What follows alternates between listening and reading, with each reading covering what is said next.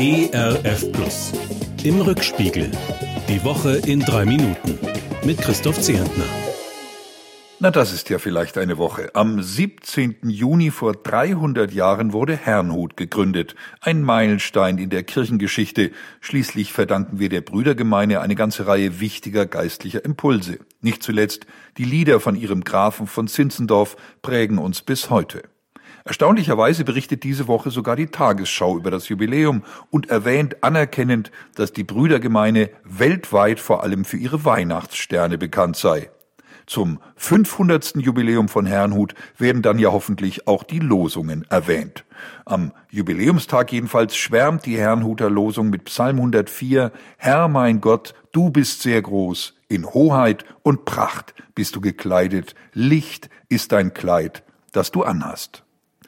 Der 17. Juni ist für uns Deutsche auch der Tag, an dem wir uns an den Aufstand gegen das DDR-Regime erinnern. 1953 ging das Volk auf die Straße. Die knappe Versorgung mit Lebensmitteln erzürnte die frisch gebackenen DDR-Bürger. Sie forderten freie Wahlen, kein in Teile zerrissenes Land. Ihr Protest damals wurde blutig niedergeschlagen. Erst 1989 kommt es zur Wiedervereinigung beider Teile Deutschlands. Heute rollen wieder russische Panzer, allerdings weiter östlich. Zäh und mit großer Entschlossenheit stellt sich das ukrainische Volk dagegen. Doch ohne massive Unterstützung von außen kann es dem übermächtigen Aggressor auf Dauer wohl nicht trotzen.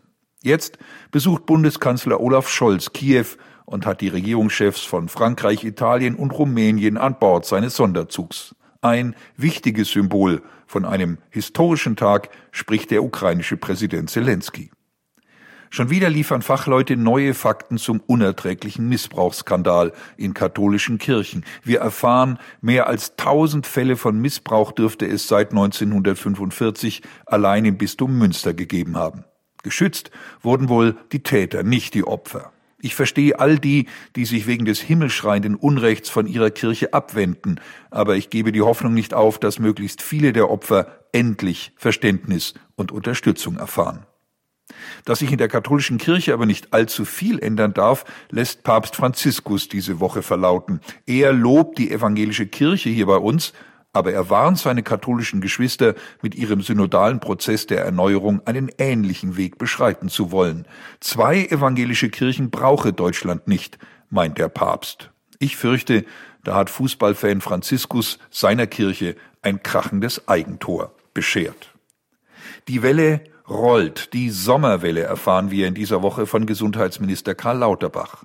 Corona ist wieder auf dem Vormarsch. Jetzt müssten vor allem ältere und kranke Menschen ihre Impfung auffrischen, mahnt der Minister. Und wir alle sollten unsere allzu große Sorglosigkeit in Sachen Covid-19 ablegen. Schwer vorstellbar, dass seine Worte Gehör finden werden in einer Zeit, in der viele Menschen sich lieber in die Welle stürzen oder auf der Welle reiten möchten. Ein hoffentlich nicht allzu heißes Wochenende mit dem richtigen Maß an Verantwortung und Erholung. Das wünsche ich Ihnen und mir, Ihr Christoph Zehentner.